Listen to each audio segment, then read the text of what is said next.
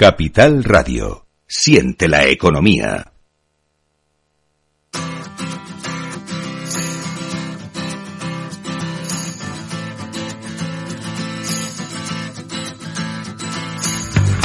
En Capital Radio, esto es Padel, con Miguel San Martín.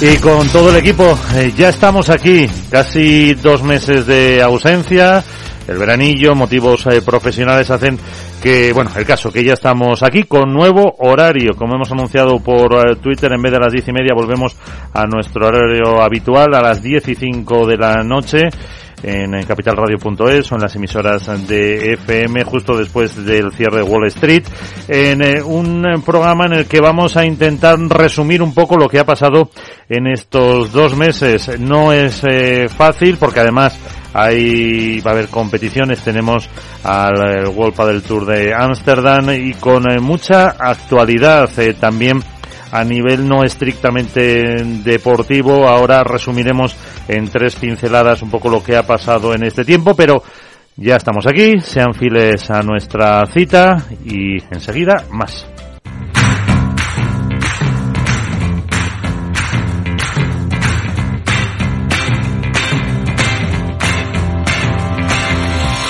Y de lo más destacado que nos han dejado estos dos meses, eh, pues es esos eh, triunfos 12 eh, más 1 de Ari y Paula en, las diferentes eh, competiciones, pero también la vuelta de Alejandra Salazar con ese lío con Gemma Triay, que eso sí nos dio tiempo a contarlo, pero no que se unía a Sofía Araujo, a la portuguesa, y veremos eh, lo que dan de, sí en categoría masculina. Sigue esos triunfos de Coello y de Tapia, aunque hay que destacar que Lebron y Galán han vuelto por lo menos en el trofeo de Alemania. A nivel empresarial se consumaba esa compra de eh, World Padel Tour por parte de Premier Padel que nombraba un ejecutivo a Eno Polo como eh, nuevo CEO, director general para impulsar esa nueva fase del proyecto, del que todavía faltan muchísimos eh, detalles.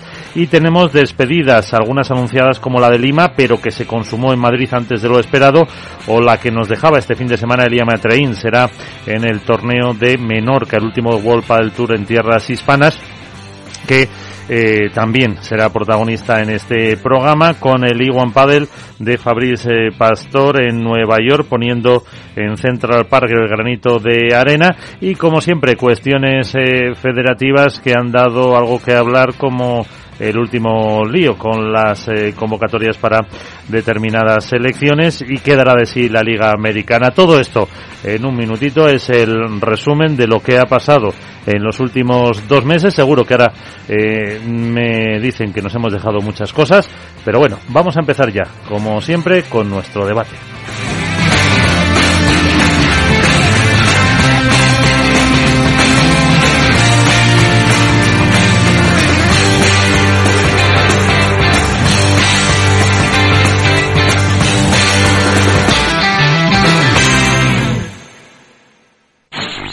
En Capital Radio te mantenemos económicamente informado desde que amanece. Son las 7 de la mañana, hora central europea, las 6 de la mañana en Canarias. Aquí comienza Capital, la bolsa y la vida.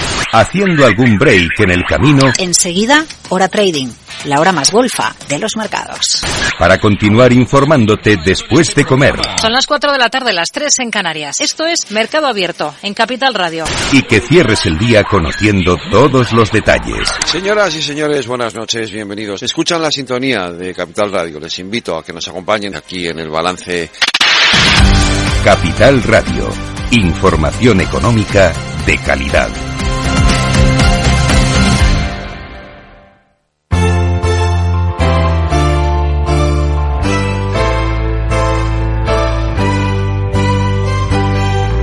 En esto es comienza el debate.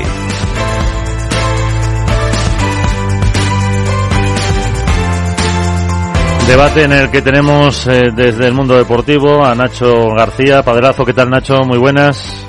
Hola, ¿qué tal? Muy buenas. y a Álvaro López, Padre Spain. ¿Qué tal Álvaro? ¿Cómo estás? Hola, muy buenas, ¿todo? ¿Qué tal? Bueno, de estos eh, dos meses, ¿con qué os quedáis en el mundo del pádel? Dos titulares casi, uno deportivo y otro extradeportivo, um, federativo, eh, con eh, lo que ha sido un poco un verano en el que poco descanso han tenido los jugadores, eh, muchos eh, torneos, pero um, no sé. Bueno, ¿con qué os quedáis? A ver, eh, ¿quién rompe el fuego?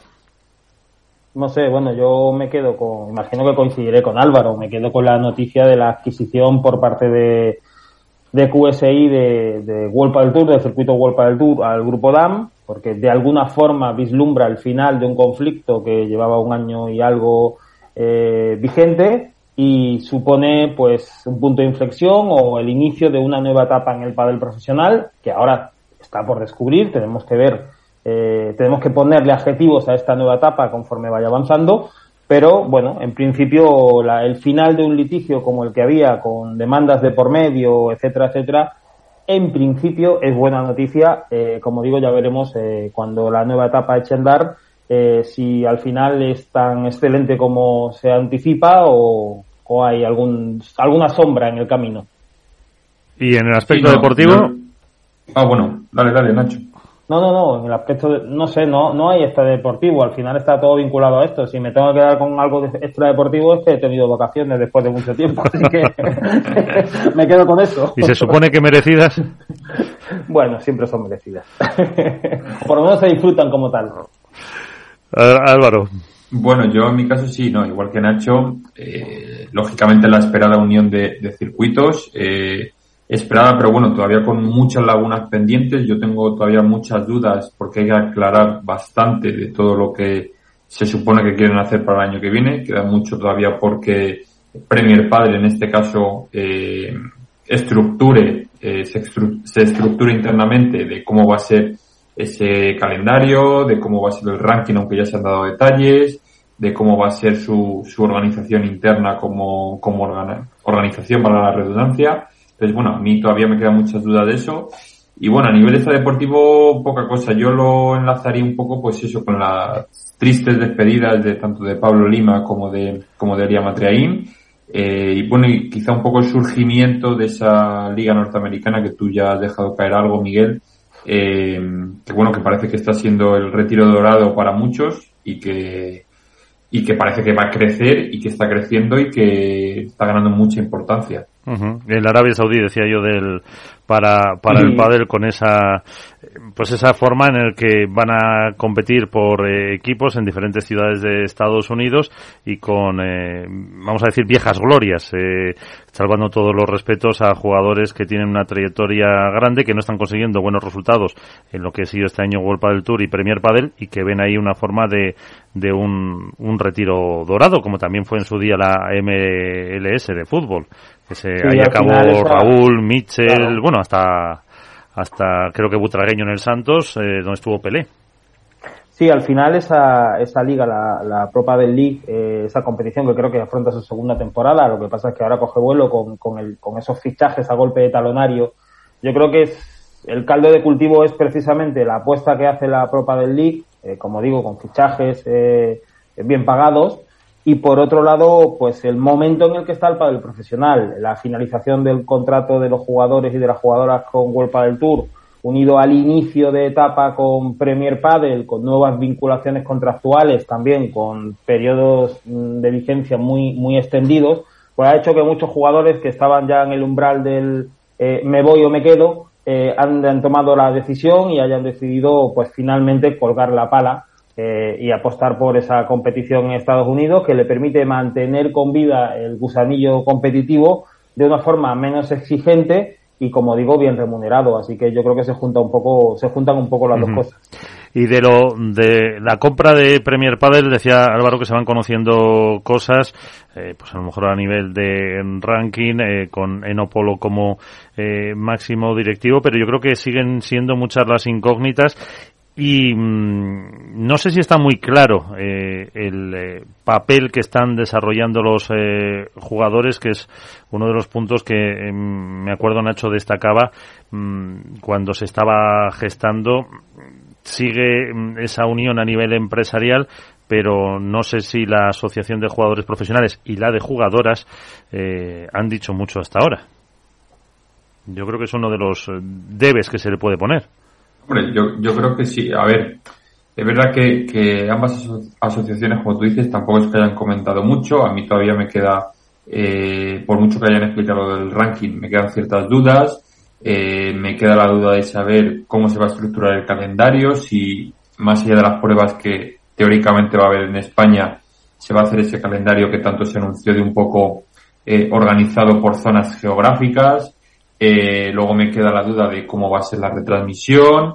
Eh, lógicamente también a nivel de estructura interna del propio Premier Padel, cómo va a ser a, nivel de comunicación, porque ahí tiene una lacra bastante importante. Eh, y a nivel de difusión de lo que son sus pruebas, porque estamos viendo que salvo las, las pruebas importantes, por ejemplo, en los Major y, los P1, el resto de, competiciones, eh, los FIP Star y los FIP Platinum a nivel de comunicación. Eh, bueno, pero eso ya es más cosa de la federación. Es que mm, bueno, o lo unimos todo o no. De la federación, pero bueno, al final también la federación tiene que tiene que impulsar el hecho de que se trabaje en comunicación porque al final es un circuito en el que también está metido ellos. Claro, no, es que, es que parece más eh, otro. Claro, es que si no tenemos el riesgo de otro World del Tour, el riesgo entre comillas, que ha hecho mucho por el, el deporte, pero al final es una empresa privada la que está gestionando un deporte que quiere ser olímpico. Y yo creo que esa línea la tenemos ahora un poco difusa.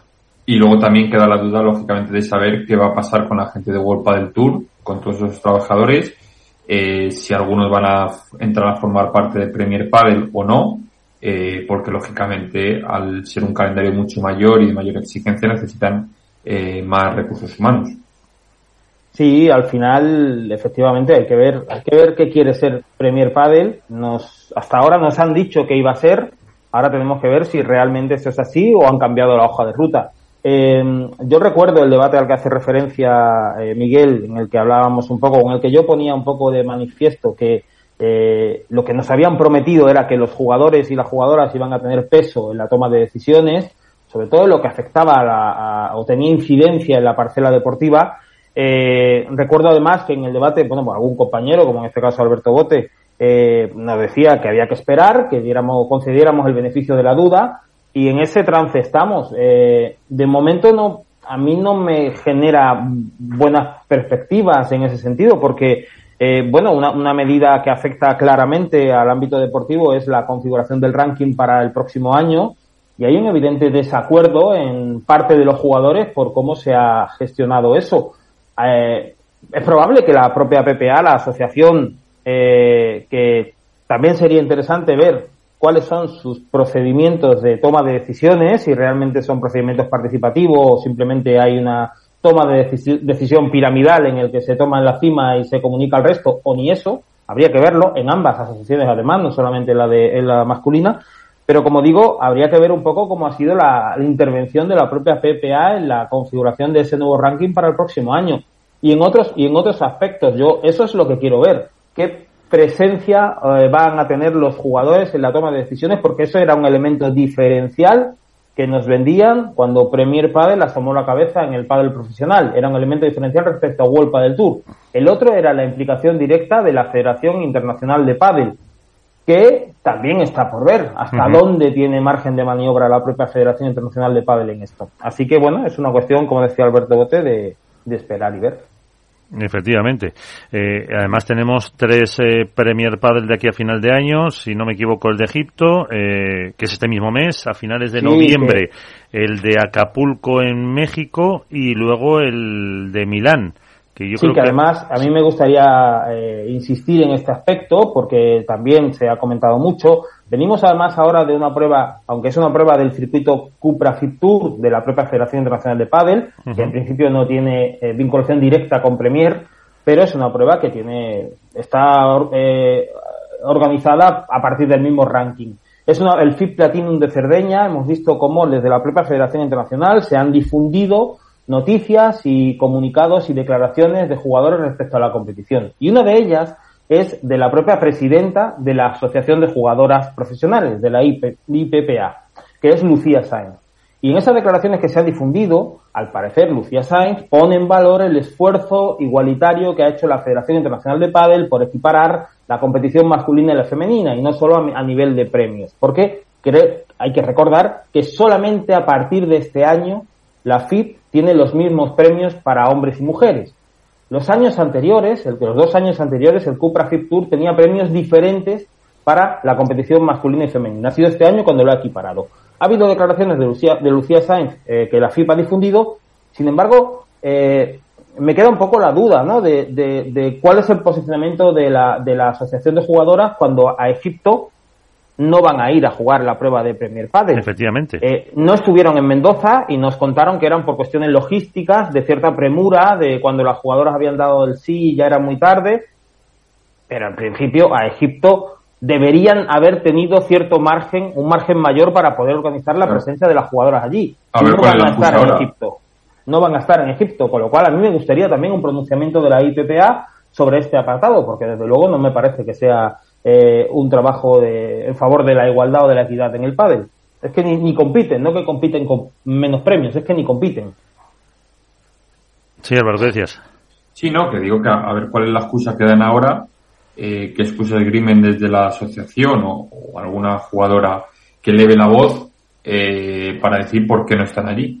Entonces, bueno, eh, lo que dice Nacho, lógicamente, eh, son aspectos que hay que tener en cuenta y por, eso, y por eso decía yo que es verdad que es una competición de Premier Padel, pero al final está dentro de la FIP. Y la FIP, por supuesto. que aboga a su presidente por la igualdad, por el respeto, por la equiparación de premios y demás, mm, el discurso va por un lado, pero luego lo que hacen va por otro. Entonces, hay un doble rasero de medir un poco complicado ahí.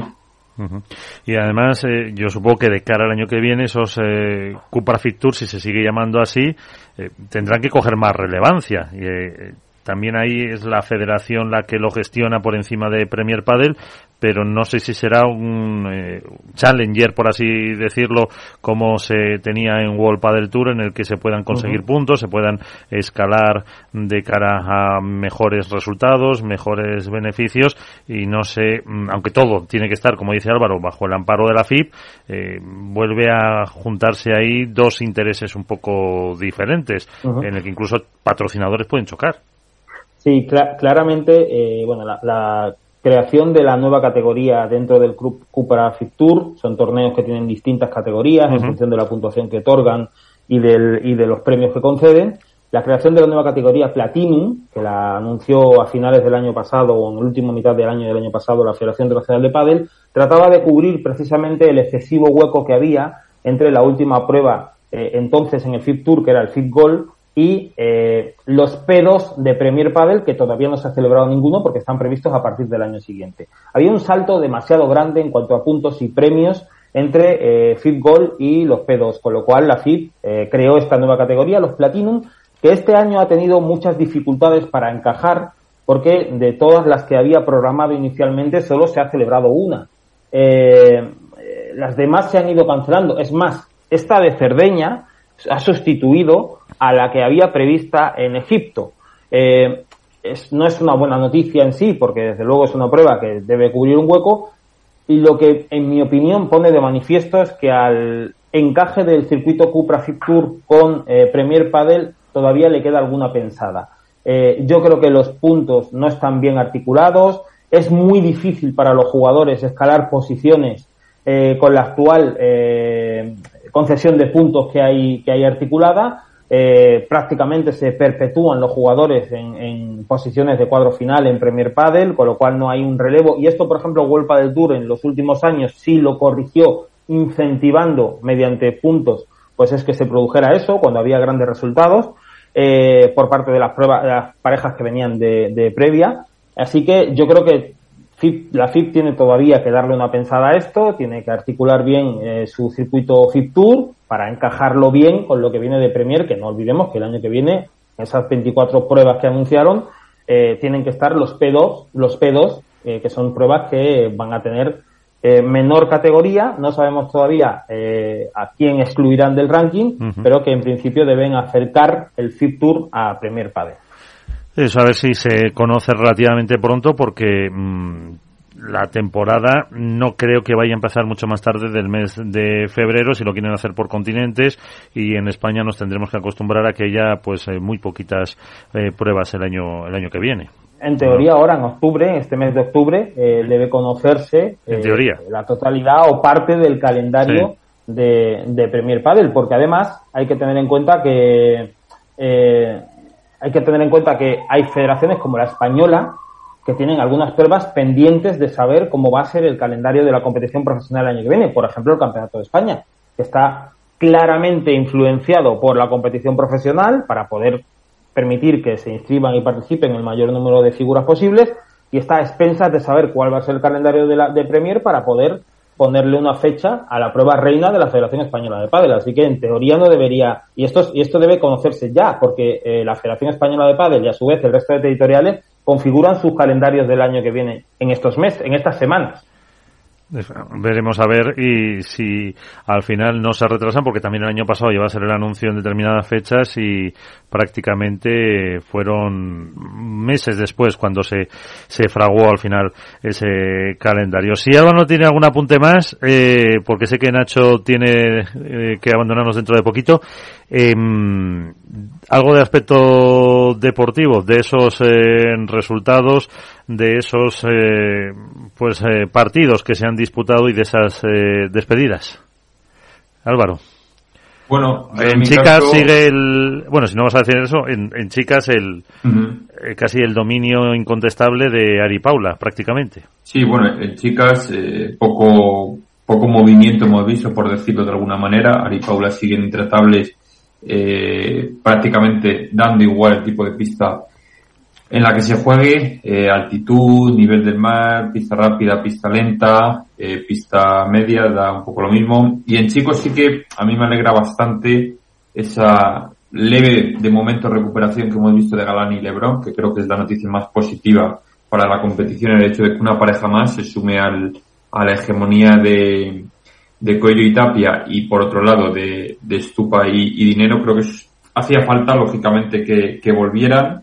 Eh, de momento, eh, bueno, les hemos podido ver ganar, que creo que también además a nivel mental para ellos es muy, muy positivo, eh, con todo el cambio de entrenador que han tenido, el hecho de las lesiones, el dique seco tan largo en el que han estado, y creo que muy positivo, y hombre, ya si se sumara alguna otra pareja, como por ejemplo Paquito y Chingoto, que quizá es más complicado lógicamente verles pelear ahí a, a esas alturas, pero bueno, creo que sí que ahora mismo el circuito masculino está bastante más igualado que el femenino, que siempre se dice que las chicas está todo muy, muy parejo, pero creo que a nivel de chicos hay tres parejas ahora que bueno, que pueden estar peleando de aquí a final de temporada eh, y se pueden estar intercalando las posiciones. Y no me extrañaría que más de un torneo de los que quedan pues eh, Coello y Tapia quizá no, no tocaran título. Ujú. Hombre, el, el aspecto físico también va a ser importante porque Lógicamente. hemos hablado los tres que quedan para chicos de Premier Padel y de World Padel Tour. eh, lo tenía por aquí, hay unos cuantos. Tenemos ahora Ámsterdam, luego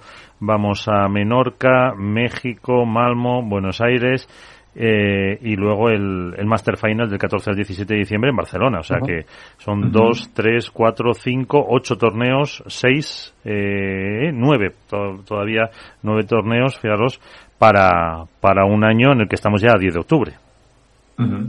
Sí, sí, habrá, habrá bajas seguramente en, en algunos de esos torneos. Bueno, ya hemos visto, por ejemplo, que en Ámsterdam eh, Fernando Verasteguín Sí. y Miguel Yanguas, Yanguas no están eh, por, por unas molestias en el codo de vela y probablemente en otros torneos habrá también eh, ausencias, ausencias destacadas en este tramo final de la competición. Yo, evidentemente, en el aspecto femenino, en la modalidad femenina me quedo, evidentemente, con el liderato, con el dominio inapelable de Ari y de Paula, que han eh, bueno, se han convertido en una pareja, en la pareja, en la gran dominadora de- del, del circuito, además con un- una capacidad de superar adversidades que hasta ahora no le conocíamos y que probablemente venga de los eh, batacazos o decepciones del pasado, han, han cicatrizado bien esas, esas fracturas o esas heridas que sufrieron y han, han dado pie a una pareja que, que puede marcar una época si no, si no lo impide el resto. Me quedo en, el apartado femenino también con, bueno, con Marta Ortega destacaría que se ha vuelto a asomar a esa última milla donde la competición eh, coge vuelo, donde se pelean los títulos, donde se mira el número uno del ranking y creo que eso es una gran noticia en una jugadora como Marta Ortega, que es muy joven todavía, aunque estamos acostumbradas a oír su nombre desde temprana edad, pero es muy joven y, por calidad, calidad y por trabajo eh, ese es su lugar. Creo que Jen Matriay está, eh, al contrario que Marta Ortega, todavía no está en un punto en el que ella eh, de máximo rendimiento, creo que todavía puede dar más, le falta acoplarse bien a su nueva compañera y hecho en falta desde luego más regularidad y un poquito más, un paso adelante de Bea y de Delphi, que creo que, espero más de ellas, esperaba verlas en, eh, como la gran alternativa a la, pareja número uno y creo que, han entrado en una fase de picos y de valles que no termina de, de consolidar del todo a la pareja, por lo menos en cuanto a, en cuanto a resultados. Y en el aspecto masculino, desde luego, para mí, eh, bueno, la gran noticia es eh, pues lo que decía Álvaro, ese, ese triunfo de Galán y de Lebrón sustentado en un eh, juego eh, magnífico, el que vimos en el último torneo, que a mí cuando lo presencié, lo primero que, la primera reflexión que me vino a la cabeza fue un lamento, fue pensar lo que nos hemos perdido este año por culpa de las lesiones, esa pugna que podían haber mantenido con Tapia y con Coello, una pugna de época, una rivalidad directa preciosa, como nos han demostrado precisamente en el último torneo o, por ejemplo, en aquella final de Vigo, y que por unas cuestiones o por otras nos han, la fatalidad o el infortunio nos ha hurtado de, de poder verla este año. Y del resto, pues, van un poco a remolque. Paquito y Chingoto tienen mucho mérito el relevo que han cogido en esta fase, asomándose a finales y yendo más allá, quedándose a un pasito de lograr un título que por méritos desde luego ya merecen y, los superpibes que, que siguen ahí RQR un, con un, un, un, suelo muy alto de rendimiento y que a poco que elevan un poco más el nivel pues siguen siendo la, la alternativa fiable. En realidad yo creo que la radiografía de la temporada está bastante clara a estas alturas. Eh, con eso nos quedamos y con eh, despedidas, Nacho, antes de que te vayas, un segundito porque aguanta, vamos a recibir a una protagonista de, de, las noticias, una de las noticias de esta semana, que era esa despedida que se anunciaba en redes sociales por parte de nuestra siguiente protagonista. Esto es Padel. En la vuelta de esto es eh, después del descanso un poco largo veraniego, se nos eh, estropeaba con la decisión de Elia Matrein de dejar el pádel profesional a partir del torneo de Menorca, una retirada que nos eh, pillaba por sorpresa, pero como yo le decía, era ampliamente meditada, seguro, reflexionada y no durante poco tiempo, sino muchos meses, como ella misma decía. Elia Matraín, ¿qué tal? Muy buenas, ¿cómo estás? Hola a todos, muchas gracias. Pues estoy muy bien, la verdad que estoy estoy tranquila, eh, como bien decís, eh, es una mm, decisión que llevo muchos meses negociando conmigo misma y, y, la verdad que bueno el hecho de haberla tomado ya definitivamente pues me ha hecho estar muy en paz así que estoy muy bien o sea que contigo misma no has tenido muchas discusiones he tenido mis momentos. Creo que, fíjate, creo que lo que más tengo que agradecer este año es a las personas que han estado cerquita mío y, han aguantado mis vaivenes emocionales, porque obviamente una decisión de este calado implica mucho tiempo de reflexión. En mi caso soy, soy una persona que tiende a reflexionar las cosas bastante y dar bastante vuelta antes de tomar las decisiones, pero bueno, creo que los que más han sufrido han sido los que han estado a mi lado del fuego. eh, disgusto que creo que, sin que sirva de precedente, van a eh, compartir conmigo, eh, por ejemplo, eh, Nacho García, eh, de Mundo Deportivo, de Padelazo, también que lo pueden eh, compartir Álvaro López eh, de Padel Spain o Iván Hernández contra pared. Si te parece Álvaro, vamos a dejar a, a Nacho que hable con Eli y no sé si te sorprendió o no Nacho. Sí, sí me sorprende y sobre todo me, me, me apena por un lado el hecho, bueno, lo primero, hola Eli, ¿qué tal estás? Encantado de poder saludarte. Un placer hablar contigo, como siempre. Desde luego que sí. Eh, bueno, me sorprendió, porque evidentemente no, no esperaba esa decisión. eh, es una decisión que la vida de, un, de una deportista eh, a partir de cierta trayectoria pues puede ocurrir cuando, cuando así lo, lo decida. Sí me, me alegra por un lado el hecho de que lo transmita con esa paz y esa calma y con y bueno pues eso, ¿no? Tranquila consigo misma y por otro lado sobre todo celebro mucho y me da mucha alegría ver eh, la acogida y el reconocimiento de la gente, ya no solamente de sus compañeras o rivales, compañeras barras rivales, porque la verdad es que son todas compañeras eh, del circuito profesional, sino también del público en general. Y eso de alguna manera constata lo que hemos hablado muchas veces en esta, en esta en estos mismos micrófonos, que es la admiración y el reconocimiento que una jugadora como Elia Matriaín ha ido cosechando a lo largo de su trayectoria con independencia del palmarés que tenga, que lo tiene desde luego, no olvidemos que estamos hablando con una número uno de Vuelta del Tour, sino además eh, pues, títulos, victorias, derrotas, van, va mucho más allá de eso la carrera de Elia Matriaín. Él y yo, después de esta introducción, quería hacerte una, una pregunta. Eh, decías que, que, estás en paz conmigo misma, que lo has meditado mucho durante, durante este año.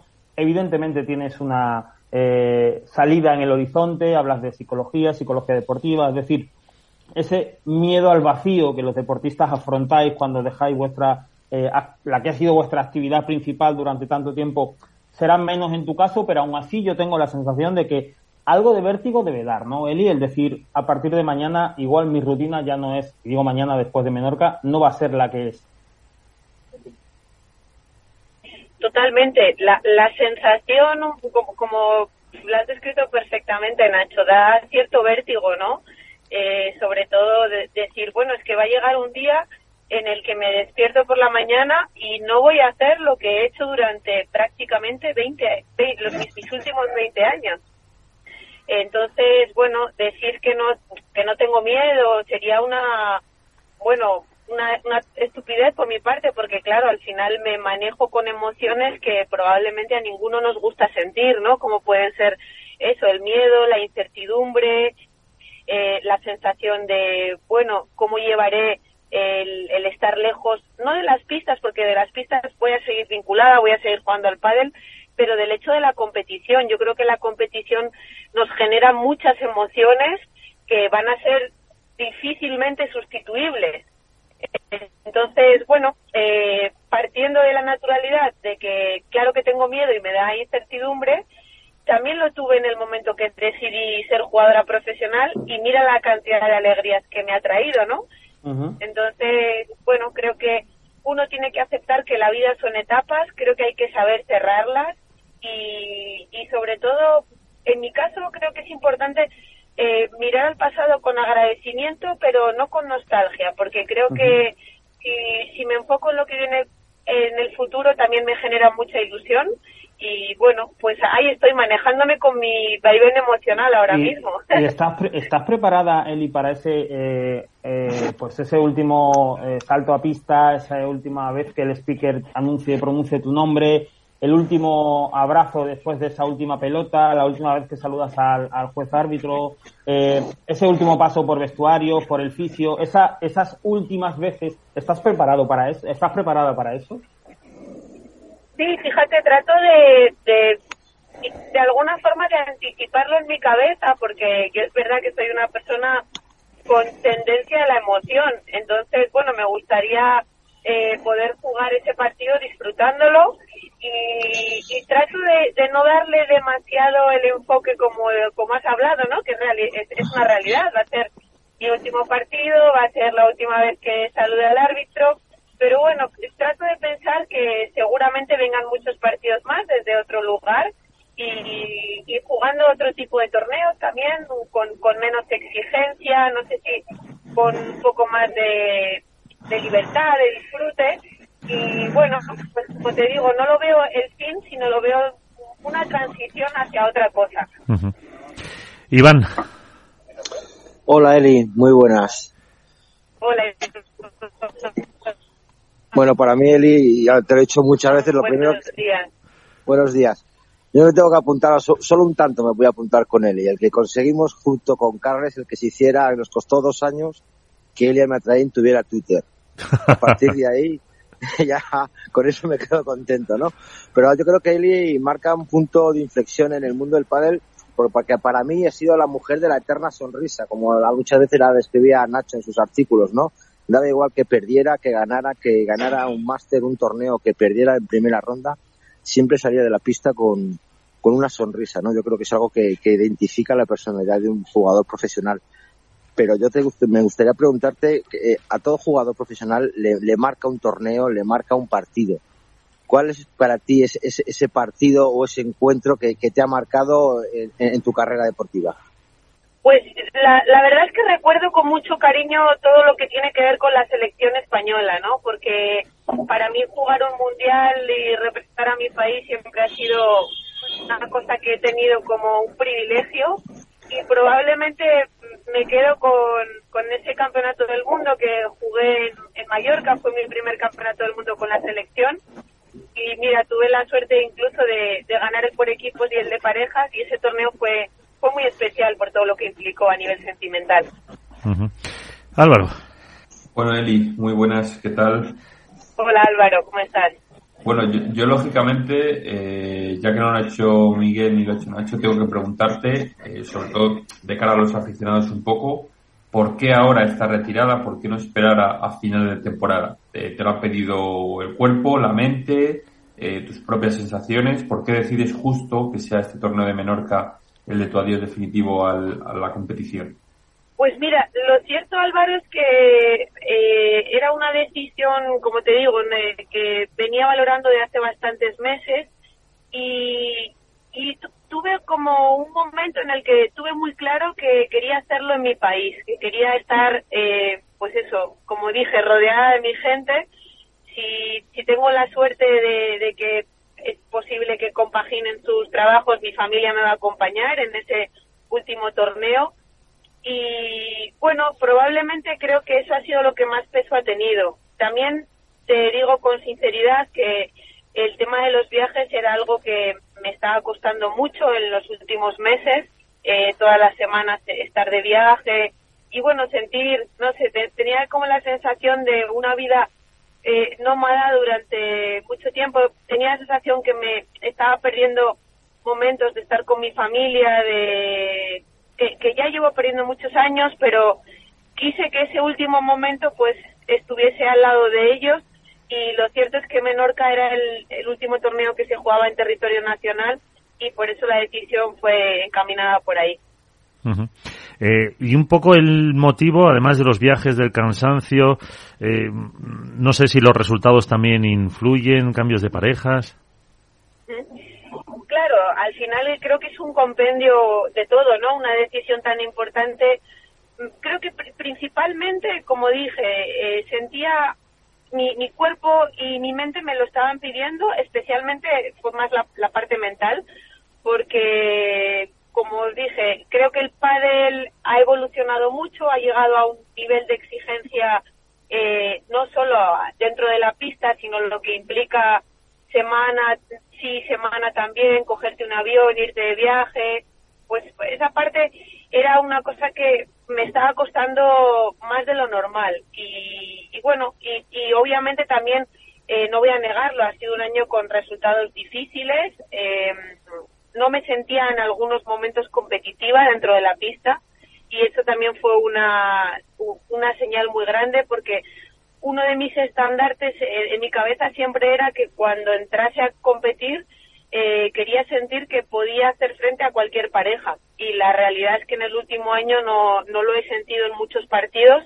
y eso también ha sido significativo. Sí, yo quería preguntarte, Eli, eh, por el ahora que eh, has anticipado o has apuntado un poco la vía de la psicología y la psicología deportiva y acabas de comentar que, bueno, no tienes, no vas a abandonar de alguna manera la competición en sí, sino que si es verdad que te lo vas a tomar de otra forma, que, competirás en torneos menores, has dicho, o de una forma un poco más menos exigente. No sé si ya tienes pensado eh, qué competición o competiciones eh, te gustaría o, tienes planteado jugar. No sé si, si lo tienes en la cabeza ya, si son pruebas, por ejemplo, FIP o, no sé, incluso probar en uno paddle o, va por otro camino la cosa. Y eh, la segunda pregunta, porque es doble, eh, tiene que ver un poco con esa, ese apunte que hacías de psicología y psicología deportiva. ¿Te veremos en los banquillos? Eh, porque desde luego hay un déficit evidente de entrenadoras en el pádel profesional. Es un, es un aspecto anómalo que yo no alcanzo de entender todavía. Eh, tú además has tenido entrenadoras mujeres, como Neki, por ejemplo. Eh, no sé si te veremos a ti en el banquillo. O sea, en resumen, ¿qué quieres ser de mayor, Eli? Buena pregunta, esa es la gran pregunta. Eh, mira, te, te cuento, Nacho. El año que viene voy a jugar la Liga de Estados Unidos. Eh, ya fiché hace unas semanas por, por un equipo y creo que como, bueno, como os he comentado, eso me va a permitir seguir entrenando, pero seguir afrontando el pádel desde, desde otro lugar. Y bueno, me aventuraré a jugar por un equipo de allí, de Estados Unidos, y nada, a ver qué tal sale la experiencia.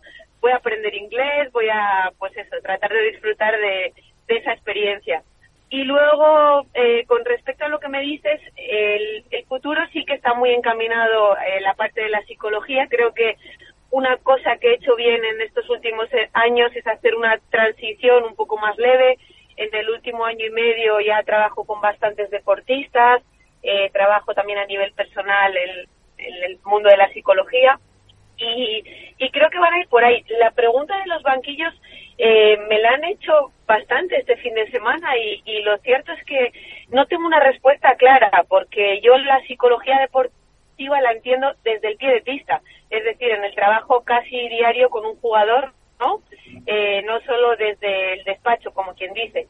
Pero también es verdad que no sé hasta qué punto es compatible sentarte en un banquillo y tener distintos eh, jugadores en, el circuito. Entonces será algo que, bueno, que iré valorando eh, he tenido alguna oferta, la verdad, y de momento no, mi camino no va por el banquillo, porque sí que tengo claro que va por la psicología deportiva, pero todavía me falta darle un poco de forma a esa idea mi cabeza. Eh, y viendo... Eh, apunta- Como ves, no, no, no te he podido responder muy bien. Pues, eh, no, sí, sí, perfectamente. Es, es una es una pena lo de los banquillos que no todavía no lo tengas demasiado claro, porque ya insisto en que es que es, es una circunstancia que no sé, quizás años atrás se podría explicar, pero desde luego hoy en día que haya ese déficit de entrenadoras no, no acabo de, de entenderlo del todo. Supongo que tiene que haber una o varias explicaciones, pero, pero no doy con ellas. Eh, Eli, en di- 2013, hace 10 años, eras número uno, eh, llevabas jugando ya un tiempo. Mm, ¿Te imaginabas, ahora que has comentado que te vas a Estados Unidos, que el pádel haya evolucionado hasta donde ha llegado? Pues yo creo que no lo imaginábamos nadie, ¿no? Si nos lo llegan a decir, eh, bueno, de hecho cuando nos preguntaban sobre cómo nos gustaría ver el pádel, pues probablemente ninguno llegó a decir lo- los lugares en los que hemos estado jugando. Eh, este año, por ejemplo, el haber, en mi caso, haber podido jugar en la pista central de Roland Garros, es una cosa que hablaba con mis padres. Nosotros somos muy enamorados del tenis y, y a mí a nivel emo- emocional me vincula mucho a ellos y poder estar ahí en esa pista jugando al pádel, pues bueno, fue algo que nunca imaginé. Entonces, creo que, que a cualquier jugador de mi generación que le pregunten si imaginó esto, eh, te va a decir que no. Y, bueno, lo, lo más bonito es que creo que no vemos el techo tampoco. No sé muy bien hacia dónde evo- evolucionará, pero la realidad es que creo que todavía nos quedan cosas que no podemos llegar a imaginar. Ojalá. Y dentro de lo que es el, esta evolución, eh, ahora habéis empezado, como decías tú, el haber jugado en Roland Garros. ¿Se ha conseguido también esa unión del, eh, de las chicas del pádel con los chicos, un camino hacia lo que pueda ser ya el futuro de- del, deporte?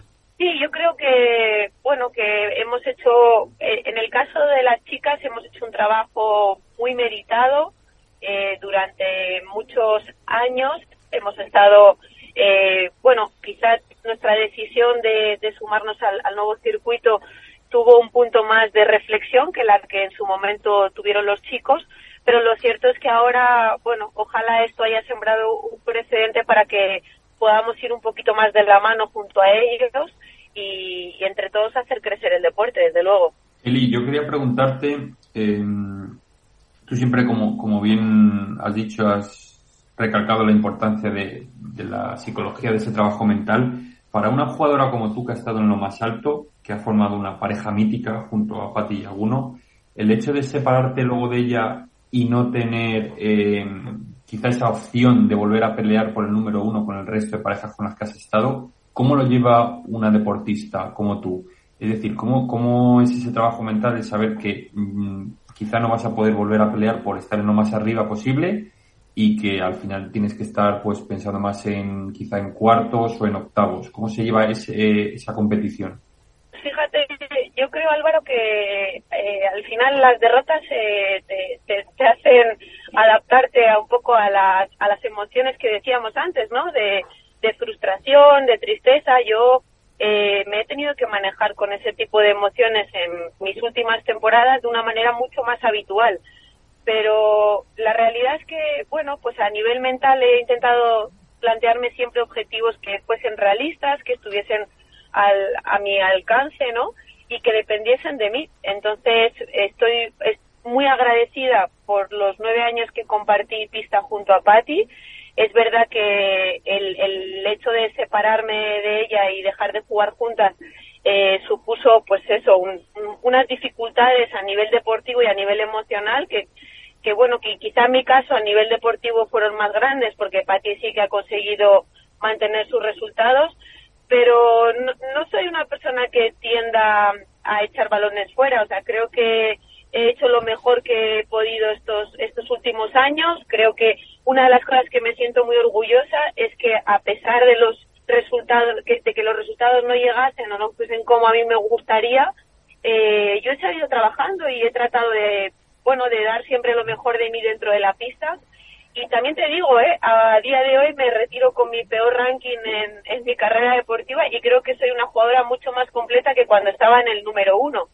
Entonces, bueno, uno tiene que aprender a relativizar, saber que no todo en el, prácticamente nada en el deporte y en la vida depende de nosotros, pero lo que depende de mí, pues lo he hecho con mucha conciencia y eso me da mucha paz para salir eh, muy satisfecha de, mis últimas temporadas, aunque los resultados no hayan sido quizá los que me hubiese gustado. Y paz que transmites también a través de tu voz. Sabes, Eli, como paisana, que los de Calahorra decimos una cosa, que lo mejor, eh, bueno, o que Logroño está muy bien, pero lo peor que tiene Logroño son los logroñeses. En tu caso es la excepción. en tu caso es la excepción, lo podemos decir. Así que, nada, paisana, que muchísimas gracias por todo, que seguiremos viéndote ahora en este torneo que tenemos eh, por delante y después en el de Menorca y que hablaremos eh, más veces. muchísimas gracias. Gracias a vosotros, ha sido un placer como siempre. Esto es Padel con Miguel San Martín.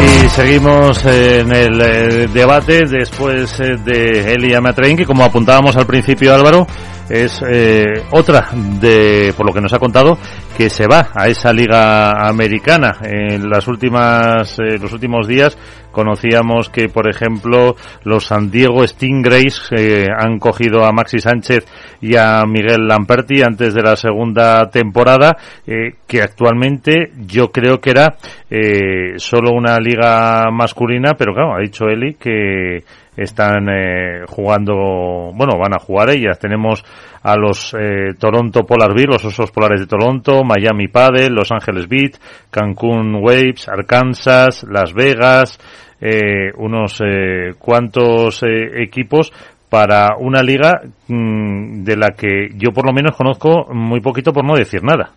Mm.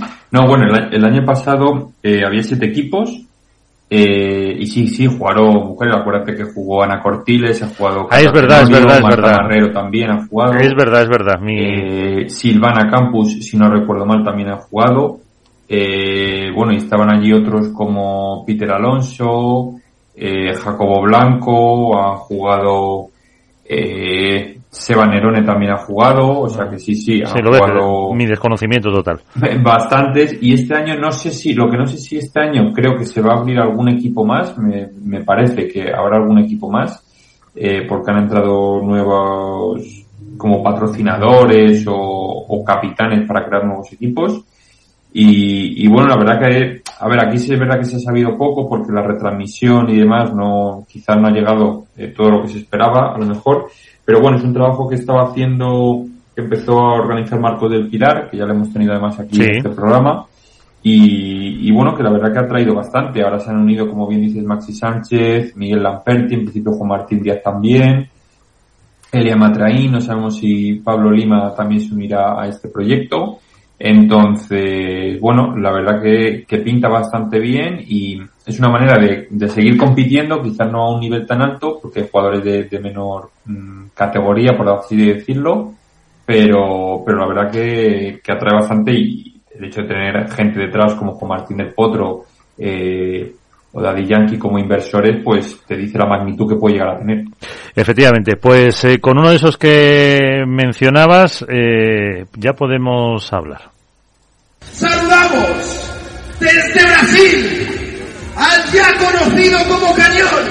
50 títulos Golpa del Tour. Cuatro años en la cima del mejor padre del mundo y junto a su mujer Paula, y junto a su mujer, y junto a su hijo Víctor, presentamos a Pablo. Pablo Lima, muy buenas, ¿qué tal? ¿Cómo estás? Además, desde Brasil, como decía Nacho Palencia. Hola, muy buenas, ¿cómo estamos? Por aquí muy bien, muy bien, gracias. Muy bien. Eh, mm, ¿Ya no nos echas de menos? Eh, pues he llegado hace tres días, entonces no me he dado tiempo todavía, pero seguramente, hombre, es imposible no, eh, no echar de menos a España. He vivido ahí 19 años, así que tengo una, grandísima relación, pero todavía no, me ha dado tiempo. Además, eh, estás, eh, pues eso, atendiendo muchos medios de comunicación, eh, muchos eh, compromisos eh, que tienes. Mm, estábamos hablando de esa liga americana donde, pues, ha ido Juan Martín, Maxi ha anunciado recientemente, Elia Matraín nos lo acaba de decir, que también se va para allí, Lamperti. Mm, ¿Te tienta eso o, o la retirada es retirada, Pablo? Bueno, yo sí voy a jugar la Liga Americana, eh, jugaré el año que viene, porque creo que es una, una liga que va a hacer crecer mucho el país en Estados Unidos y, y, y bueno, Estados Unidos para mí, bajo mi humilde opinión, es el, el, el maestro en, en, organizar cosas, eventos deportivos, así que voy, la jugaré porque creo que es una liga muy importante y también porque eh, me motiva a seguir jugando, aunque sea eh, mucho menos fechas que el circuito, pero sí me motiva a seguir jugando. Uh -huh. eh, ¿En qué equipo vas a jugar, si se puede saber ya? Voy a jugar en el equipo este que organiza Daddy Yankee. Uh -huh. Sí, uno de los que decía, de los que decía ahora Álvaro de Padel Spain, que está también eh, conmigo, es a San Diego, se han ido Lamperti y Maxi, por ejemplo, eh, y eso quiere decir que tienes que mantenerte, que tienes que seguir mm, por lo menos manteniéndote en forma, lo cual también es un, un estímulo para un deportista profesional como tú. Sí, sí, al final es bueno porque eh, tienes que jugar el año que viene, entonces tampoco puedes abandonarte, no puedes abandonarte porque hay que mantenerse en la actividad. Si bien no jugaré pádel eh, tantos días seguidos, pero sí la preparación física seguiré manteniendo porque eh, los años van pasando y si dejas de hacerlo, cuando tienes que volver te cuesta el doble o el triple, así que tenía que mantenerme, por lo menos entrenando a la parte física. ¿Se, te ¿Se te han olvidado ya esas lagrimitas que ponías en el torneo de Madrid cuando fue este mes de septiembre tu, tu despedida de lo que ha sido pues esos 50 títulos de World del Tour nada más y nada menos? Eh, bueno, ahora sí eh, me voy haciendo la, la, idea de que ya no soy más jugador profesional y eso la verdad que es un proceso que creo que tarda, eh, no sé cuánto tiempo, pero tarda un tiempo porque esto es muy reciente, pero bueno, yo ya me voy dando cuenta que no, que ya soy un exjugador y, y, y que la vida cambia completamente porque no tienes que, no tienes que la obligación de entrenar todos los días y tampoco de viajar tanto, o sea que todavía estoy madurando ese proceso, pero sí cada vez me voy dando cuenta que, que ya la, la vida de jugador profesional quedó, quedó para atrás. Uh -huh. eh, está, como te decía Álvaro de Padel Spain también con nosotros. Hola Pablo, ¿qué tal? Muy buenas. Álvaro, ¿qué tal, hombre? Bueno, un placer charlar contigo. Yo lo primero que, que quiero preguntarte eh, es lógicamente para un deportista nato como tú, un guerrero dentro de la pista, ¿qué ha sido más importante en tu carrera? ¿El hecho de haber llegado al número uno y haber sido el mejor durante X tiempo? ¿O el saber que cuando te has retirado has contado con el cariño y el respeto tanto de la gente como de los compañeros y rivales?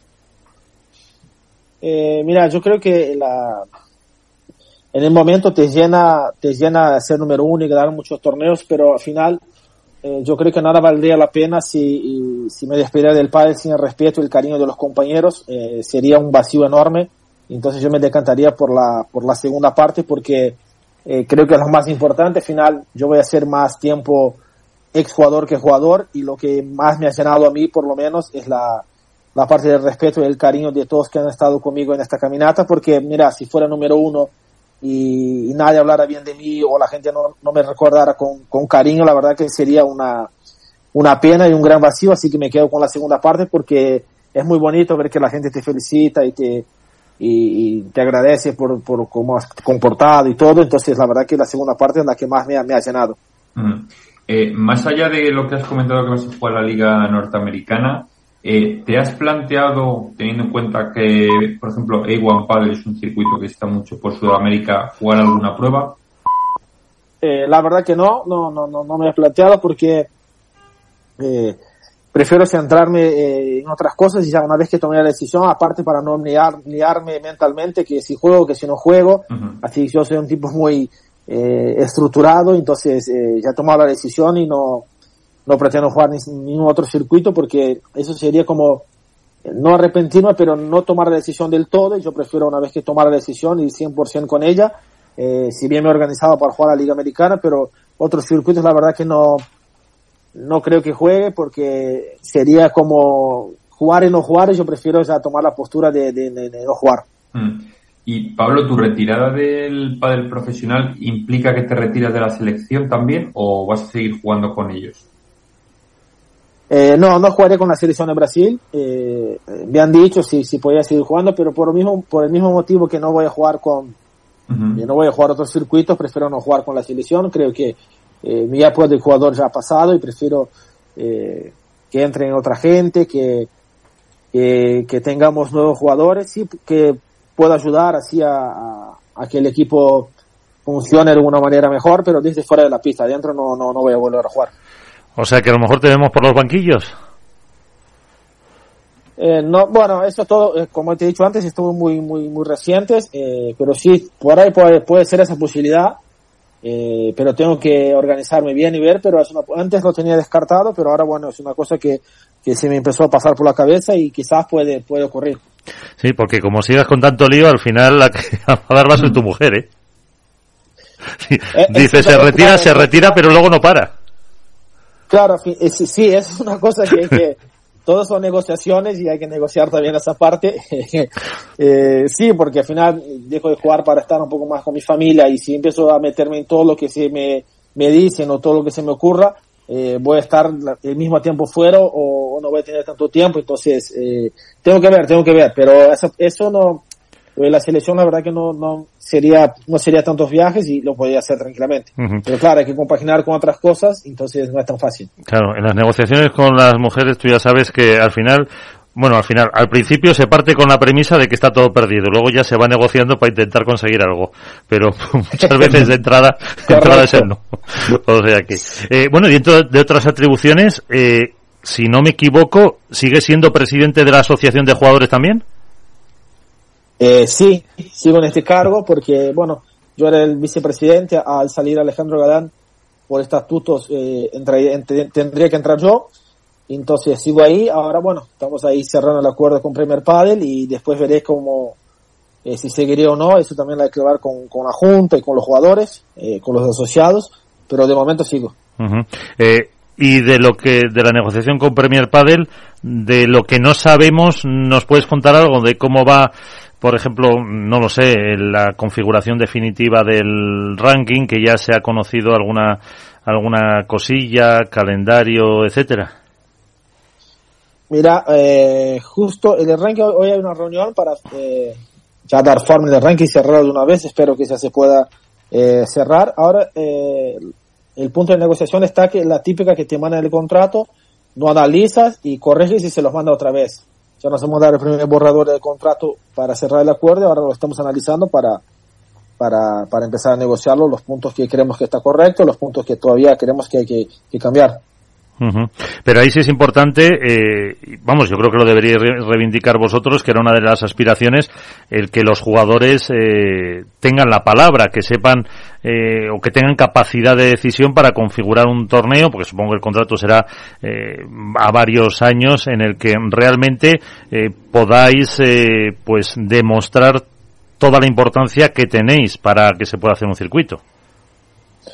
Sí, respecto al calendario, creo que los jugadores eh, lo que quieren es un calendario organizado. Por ejemplo, eh, no queremos jugar una semana en Europa y la semana siguiente tenés que jugar en Sudamérica. Esto es una locura porque hay gente que termina de jugar el sábado y vuela el domingo y juega el martes. Yo creo que estas cosas hay que empezar a organizar de una manera eh, más profesional para que los jugadores no sufran tanto desgaste de, ya de por sí el desgaste de tantos torneos y si sumas unos viajes medio desorganizados y, y una, se transforma en una locura y la verdad que genera mucho eh, cansancio no solo físico como mental a los jugadores. Entonces, eso sí creo que se va a tener en cuenta para, para organizar un calendario, eh, inventar un calendario inteligente para que los jugadores sufran lo menos posible con los viajes.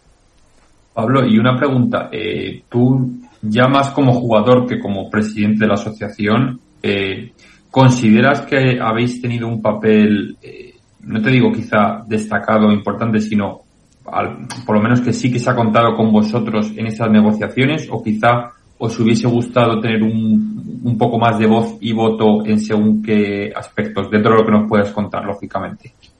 A ver, las negociaciones de los jugadores con el circuito sí tenemos voz porque nos negociamos nosotros, no la asociación. Ahora, en la negociación de Premier Padre y World del Tour, eh, nosotros no éramos, no éramos partes porque eso es una empresa que absorbe la otra y nosotros no, no, no podíamos opinar porque eh, no éramos parte y tampoco creo que tenemos que, sinceramente creo que no tendríamos que opinar porque era una compra entre ellos y, y, y no, no teníamos cabida en eso, pero todo lo que es respecto a los jugadores sí lo llevamos nosotros porque faltaría más, para eso estamos. Y de lo que de lo que se sabe ahora por el momento, eh, más allá de lo que has dicho, lógicamente, de que el calendario sea un poco más estructurado y demás, eh, pero entiendes, eh, tú como veterano que además has vivido también otro otro circuito anteriormente, ¿crees que el cambio lógicamente sea mejor? Para vosotros los jugadores eh, cuando se ha apostado por el proyecto, creemos ciegamente que era para ser mejor y creemos, seguimos creyendo que es para, eh, para mejorar. Tú, si te, quiero remontarme antes de aparecer Premier, la situación que estábamos, y eso es muy fácil de ver si el cambio era para mejor. Antes de Premier Padre, las condiciones no eran ni siquiera eh, parecidas, ni siquiera de premios, ni, ni, nada, lo que tenemos ahora. Entonces yo creo que el hecho de que Premier venga haya aparecido en el pádel ha mejorado muchísimo las condiciones de los jugadores. Yo creo que si no hubiera sido por Premier, eh, las condiciones sí se van a mejorar, pero quizás no, no tan aceleradas como, como haya sucedido. eh, y con la asociación de chicas tenéis en relación, Pablo, estáis llevando un poco la, la negociación en paralelo o, o a lo mejor es una segunda parte ya cuando eh, estén los contratos y, y, eso, o si estás trabajando, por ejemplo, con tu homóloga que es eh, Lucía Saiz? Mira, no, no se las negociaciones de ellas, ellas llevan ellas y la nuestra nosotros, pero hay miembros de la Junta nuestra que sí que tienen contactos directos con la Asociación de las Chicas y, y intercambiamos ideas, pero las negociaciones eh, son aparte, cada uno lleva eh, su negociación. Eh, pues veremos a ver lo de los eh, contratos. Queríamos hablar con eh, Pablo Lima para eso, eh, su, toda su trayectoria, recordarla, ya lo hicimos en el momento que anunció eh, la despedida, se ha materializado en el máster de Madrid y ahora pues disfrutaremos viéndolo en el equipo de, de Miami. Mira, ahí podrás estar también con, con Messi, que, que lo verás por ahí, alguno más que están en el O llevar al, niño a Orlando, a Disney, que también lo tienes por ahí cerquita, así que es una oportunidad muy chula que se presenta eh, para pues muchos eh, jugadores con un calendario un poco menos exigente, pero atractivo y sobre todo, que yo creo que es lo importante de esa liga, Pablo, el abrir eh, terreno en Estados Unidos para un deporte como ahora está Iguan Padel en Nueva York, que daría ya una dimensión definitiva a este pádel por el que tantos años lleváis trabajando. Sí, sí, creo que la liga americana es muy, es muy, muy buena para el pádel, para el pádel americano y para el pádel mundial, porque Estados Unidos es una, es una potencia. El intercambio de jugadores eh, profesionales y extranjeros con los americanos creo que le va a ayudar a subir su nivel también y eso creo que es positivo para el deporte. Eh, bueno, yo estoy súper entusiasmado, ojalá esa situación de Messi se dé y la del niño seguramente la tendré que llevar a Disney porque ya le he prometido, así que si no le llevo a Disney me va a fulminar todos los días preguntándome cuándo irá a Disney, así que eso ya lo tengo por descontado que, que sucederá. Sí, eh, lo tengo aquí grabado. Como vea que no, se le mando a él la, grabación. eh, sí, Álvaro, la última. Muy bueno. Yo, la última, antes de despedir a Pablo, le quiero preguntar, aunque no nos lo ha comentado, pero no sé si va a hacer eh, labor de entrenador con el futuro Lima eh, para que llegue también a ser jugador profesional de pádel. Esa es buena pregunta. A futuro Lima lo tengo que sacar de las pistas por las orejas porque si mete en la pista y puede estar tres horas seguidas y o sea, que es como el padre es como el padre. Yo empecé a jugar un poquito más tarde que él, pero sí, le gusta muchísimo el pádel y por supuesto, si él quiere, no sé si sería su, entrenador, pero si un día él quiera dedicarse al pádel, le ayudaré en todo lo que pueda porque he ayudado a tanta gente que no, no son mis hijos, imagínate un hijo, le voy a ayudar como pueda. Bueno, empezamos con lo de Orlando primero, si te parece. Eso es. Pues Pablo, como siempre, un placer. Muchas gracias por atendernos. Un abrazo. Bueno, muchas gracias por contar conmigo y bueno, felicitaciones por el programa porque lo sigo y la verdad que es muy buen programa. Un abrazo a todos. Gracias, Pablo.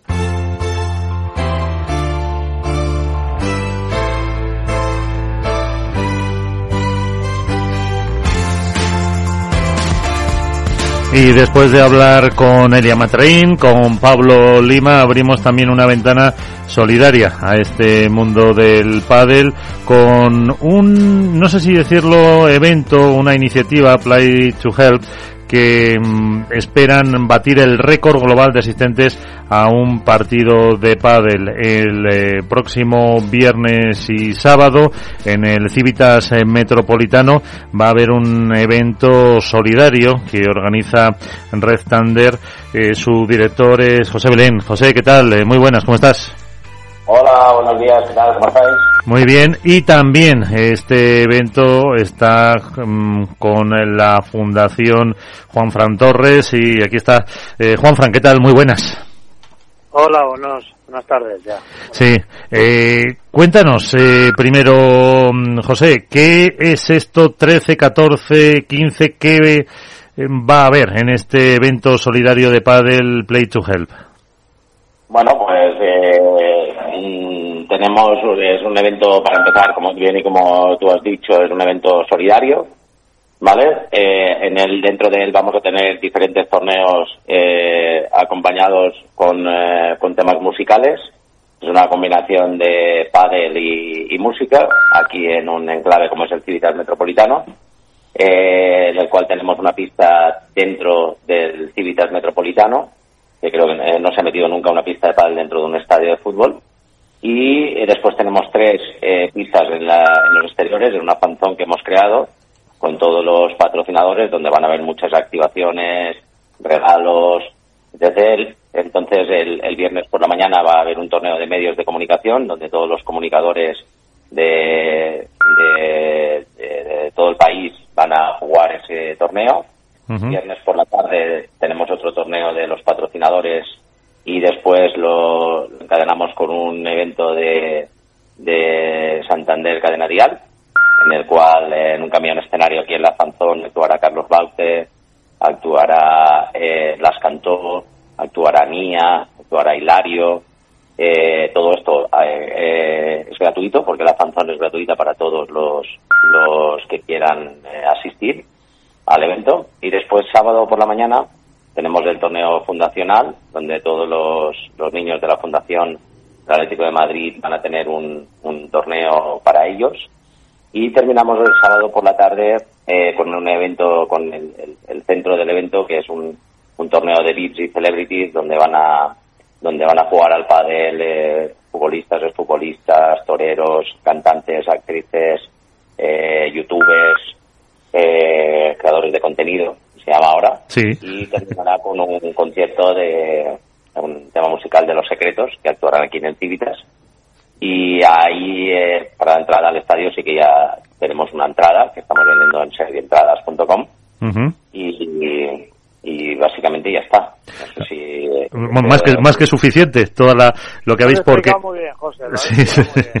sí, porque además Juan Fran lo que hay que destacar primero que hay que comprar esa entrada porque el eh, torneo es eh, el fin es benéfico es recaudar fondos todo lo que está relacionado con el evento es importante sobre todo lo del sábado por la mañana el tema de de las fundaciones, de los peques, eh, de las familias, ayudarles a iniciarse en este mundo del pádel que es tan que es tan bonito y que cada vez tiene más adeptos. Y, también los conciertos sobre todo son son importantes pero sobre todo es lo, lo que comentas el tema de la entrada que es solidaria que lo que todo lo que recaudemos con las entradas del sábado por la tarde para ver el torneo de personalidades y todos los regalos que puede conseguir la gente que tenga su entrada, que son regalos muy chulos. Sorteamos hasta un coche de Kia, eh, eso es espectacular y ojalá le, pueda tocar a, alguna persona que lo necesite y, y bueno, también con el concierto Los Secretos yo creo que es un fin de fiesta musical espectacular para, para unir ahí pádel y música y, y solidaridad, que tenemos que ayudar a los que más lo necesitan y, y este evento se trata se trata de ello. Eh, para eh, los precios van, si no me equivoco, me equivoco entre 15 y 35 euros. Eh, a Juanfran, mm, ¿para dónde, dónde va ese dinero íntegro de las entradas? Eh, para el sueño de Vicky, que es eh, eh, Vicky es la peque que falleció cuando era pequeñita, eh, Laura es su mamá y creó la fundación para, para la investigación de, del cáncer infantil y las diferentes asociaciones eh, que tiene y, y proyectos solidarios que tiene la Fundación de Atlético de Madrid, eh, entre ellas también Médula para Mateo. De Todo lo que recaudemos es, es para ellos, así que ojalá recaudemos mucho y venga mucha gente a, a- y asista al Metropolitano, que como ha dicho bien José antes, es algo es algo diferente y especial y que nunca se ha hecho, el poder vivir un, exhibiciones también de pádel, le ha faltado José que tenemos muchos profesionales que van a venir a hacer también exhibiciones y, y a unirse a ese torneo solidario del sábado por la tarde, estamos pendientes de muchos de ellos porque está el torneo de Ámsterdam, ahí Sí. de Vulpa del Tour, y pero bueno, eh, supongo que muchos de ellos sí que podrán estar y, y muchos de ellos también son del Atleti y quieren jugar en ese, en ese escenario maravilloso. Y aunque no seas del Atleti, eh, el Metropolitano es la casa de todos, eh, la casa del pádel y, y es, eh, el fin es solidario, por lo tanto no, no hay colores y bueno, ojalá puedan venir todos los aficionados al pádel y, y entre todos ayudemos ahí a, a los más peques que lo necesitan. Y además, José, con ese mm, objetivo mm, de batir el récord de el Mendoza Premier Padel del año pasado, no, de este año, en, en agosto creo que fue casi 14.000 espectadores, eh, si se bate, la buena noticia sería doble, mm, primero por conseguirlo y segundo por porque habría más, más dinero para, para esas fundaciones. Esa, esta segunda es la prioritaria para nosotros. Eh, sí que es cierto, pues bueno, que congregaremos a mucha gente en un evento de pádel y, y ver eh, el número de asistentes, pero pero la segunda es la, la más importante y por la que y por la que la empresa eh, eh, hace hace este evento. El torneo de medios contará con la presencia inestimable de Álvaro López. Eh, espero, Álvaro, que dejes el pabellón bien alto. Muy buenas. Eh, bueno, no sé, yo lo voy a intentar. Eh, lo primero, daros la enhorabuena eh, por esta iniciativa, eh, lógicamente porque creo que es, es muy importante lo que hacéis. Lo segundo, daros la enhorabuena más grande todavía por el sitio que habéis elegido, porque para un rojo y blanco como yo es un, va a ser un honor jugar ahí. Con la camiseta del Atleti jugarás, ¿no? Eh, si me dejan, sí, lo voy a, lo voy a intentar. Y, y bueno, lo, lo que sí que os quería preguntar es eso, más allá de daros la enhorabuena y lógicamente animar a toda la gente a que vaya, es un poco qué acogida habéis tenido en, en lo que son las empresas y los cantantes eh, a la hora de presentarles el proyecto, que entiendo que ha sido total, pero bueno, que nos contéis un poquito cómo ha sido esa acogida de todo lo que tenéis pensado hacer eh, a, a través del pádel, que no es un deporte que hasta ahora haya movido tanta tanta masa social, pero que bueno, que en los últimos años sí que ha tenido un crecimiento exponencial enorme. Pues mira, sinceramente me, me alegra y me encanta que me hagas esa pregunta porque porque sin ellos es, es imposible eh, haber, haber eh, creado este evento. Entonces tenemos patrocinadores que se han volcado con nosotros, al cuales si nos importa me gustaría nombrar, Sí, claro. como es como es Good Paddle, como es Kia Renting, como es Santander, como es AXA, como es Paddle Cour Deluxe, como es Mao, eh, NTT Data y espero no olvidarme de ninguno. Pero evidentemente sin el apoyo eh, financiero por parte de ellos eh, es imposible poder generar eh, y poder atraer y poder traer a tanta gente buena y importante eh, dos días en un enclave como es el Civitas Metropolitano. Y, y la, la, verdad es que desde el primer momento ellos eh, nos, nos dieron el ok muy rápido, eh, veían claramente primero el tema solidario y después el tema pádel, que era una cosa que, le- que les encanta, porque al final es que, que, eh, como dice Juan Fran, casi todo el mundo está jugando al pádel, entonces estás hablando con un patrocinador y es que él, su familia, tal, está empezando a jugar al pádel, están eh, eh, iniciándose en el pádel y, y el meter una pista de pádel dentro de un Civitas metropolitano era una cosa que les llamaba muchísimo la atención y estamos muy agradecidos a ellos. No Y sé, yo, Juan, yo ya, eh, Juan. antes de dejar a, a Miguel como curiosidad, quería preguntarle a Juan Fran, eh, ¿cómo se te da en la pista? Eh, ¿Corres igual que por el campo o, o- o se te da mejor? No, soy un paquete jugando al pádel, la, la realidad. Y Bueno, algo he visto por ahí por las redes, ¿eh? Me puedo Hay que defender decirlo. porque, porque llego a muchas bolas y me defiendo, pero, pero nada, nada, si alguien espera ver a, al Juan Fran como jugaba al pádel, eso es, eso es inviable. Es que la, la pista se le queda corta, Álvaro. Sí, total, total, total. Aparte que yo cuando veo a los pros jugar, eh, digo, esto es otra, esto, esto es otro deporte. Esto es otro Escucha, deporte. pero, Nosotros, Juan Fran, te- te he visto a- con la entrenar con- pala, pues te- hacemos así, movimientos con la pala y alguna sale bien. Juan Fran, yo te he visto entrenar con uno de los grandes, con Manu Martín. Sí, sí, sí, sí, pero bueno, haciendo ahí cortes y tal. No, y Manu me ha enseñado muchas cosas. Manu, la verdad que me ha enseñado eh, diferentes eh, situaciones para mejorar a nivel técnico. Y que sí, que doy batalla, pero soy un tercerola, un tercerola. Hay varias categorías, soy un tercerola, estoy entrenando para llegar ahí a segunda división y, y yo creo que en segunda segunda división estará mi techo, yo creo. Oye, bueno, eh, ¿quién- acabo quién va- de- acabo de empezar, ¿eh? Llevo un año, llevo un año jugando. ¿eh? Ah, bueno. ¿Quién va a ser tu pareja? Pues tengo varios ahí pendientes, porque podría jugar ahí con varios. Yo quiero jugar con Mista, porque Mista Ah. tiene mucho... Sí. tiene mucho nivel, elige bien, elige Oye, y Pantis, Pantis lo he visto yo jugar muchos partidos, no juega mal, ¿eh? El Inco juega muy bien también y bueno, como ya también ha sido mi pareja. Luis, Luis Milla también juega Moyá, bastante bien. portero nuestro. Eh, Gaby también, Gaby quiere quiere jugar con su primo, pero voy a intentar ahí que juegue porque va a estar chulo eh, estar ahí. Podemos estar juntos jugando y va a estar chulo también. Me gustaría jugar con Kiko también. Bueno, Bueno, bueno, bueno. ahí. Te- te- tengo una lección buena ahí, tengo una lección buena ahí. Sí, bueno, e- e- ellos eh, también habrá que preguntarle, ¿no? Entonces. Nadie quiere jugar conmigo.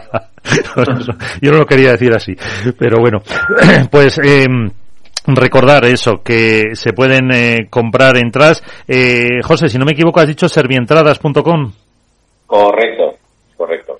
Que se puedan eh, coger las entradas, que se pueda poner ese granito de arena para al final eh, esas enfermedades que además en los dos casos eran, bueno, Ma- Mateo sigue adelante, dos eh, niños que han eh, sufrido y que gracias a la investigación y a la recaudación de fondos pues eh, conseguiremos que poquito a poquito se vayan solucionando todas estas enfermedades. Muchísimas gracias por organizar esto. Eh, habrá una nueva edición seguro, José, el próximo año desde Red Thunder Sports. Esa se la preguntamos a Juan Fran, mejor. A ver, Juan Fran.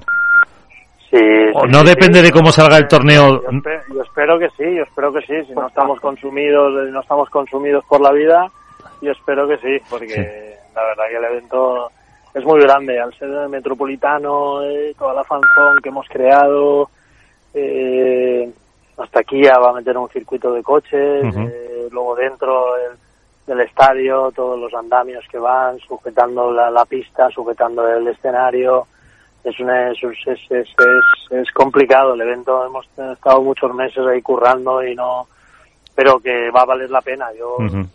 Todo lo que veamos y a los peques, yo a mí lo del sábado por la mañana me enamora, el ver a niños con discapacidades ahí iniciándose en el pádel, eso, eso ya solo con eso me va a valer la pena y seguro que me va, me va a dar energía para para pringarme y, estar y organizar más eventos así. Mm, Eso es. Y, y entonces no depende del resultado que saques en el torneo tú, ¿no?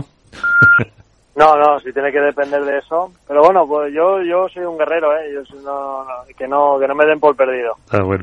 Pues, bueno, una pista. Eh, eh, han causado baja en Ámsterdam, que apuntabas antes, eh, Vela y Anguas, por unas molestias físicas de, del argentino en el brazo.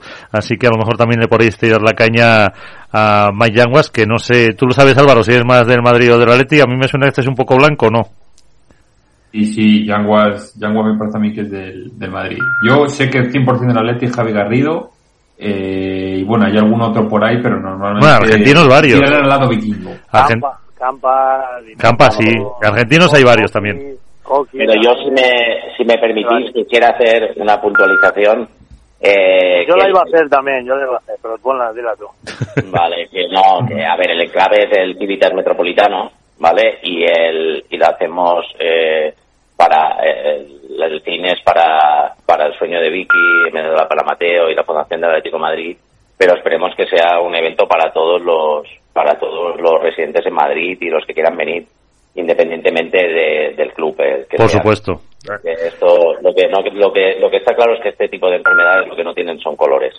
Lo- el tema deportivo es muy bonito y vivirlo, eh, todos lo conocéis y sentir unos colores, pero las enfermedades no tienen colores. Entonces, esto, este es el enclave que hemos elegido este año y, y hombre, evidentemente está vinculado al Atlético de Madrid y tal, pero creemos que sea un, un evento para todos los, los ciudadanos de Madrid.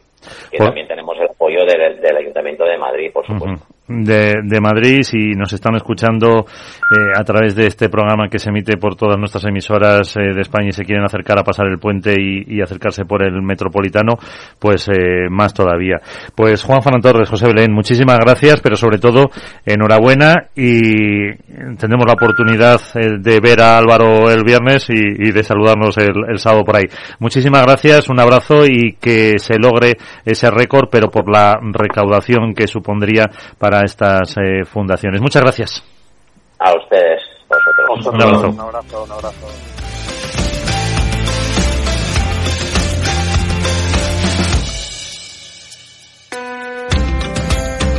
Pues bonita iniciativa, Álvaro, la que se va a ver en el Civitas Metropolitano el viernes y el sábado con todos esos eventos que hagan más atractivo y que acerquen el pádel al final a la solidaridad, eh, como hay también eh, torneos que se celebran eh, solidarios. Teníamos también uno, si no me equivoco, eh, me acabo de, acordar. De hecho, me lo me lo mandaba eh, Carolina Navarro y lo publicabas eh, tú. Eh, torneos eh, solidarios para, para para todos que llevan mucho tiempo trabajando y al final en vuestros premios suelen ser uno de los uno de los nominados siempre. Sí, bueno, al final eh, cada vez más el, pádel demuestra que tiene un, marcado carácter social, solidario, benéfico, llamémoslo como queramos.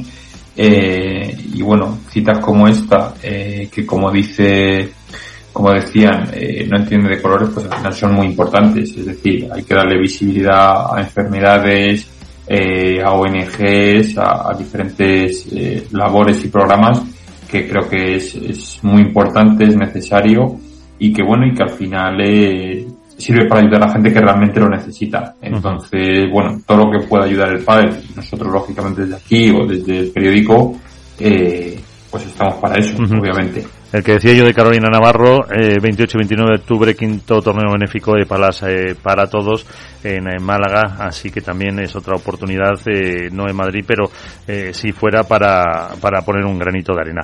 Bueno, que no podemos irnos en este primer eh, programa tras eh, mucho, un par de meses, tras ocho semanas, sin hacer nuestra porra. Nos hemos quedado un poquito, pero bueno, eh, bote que lo tenemos eh, fuera, yo creo que habría que ponerle, no sé si Ari Paula y te- em, Arturo Coello y Agustín Tapia.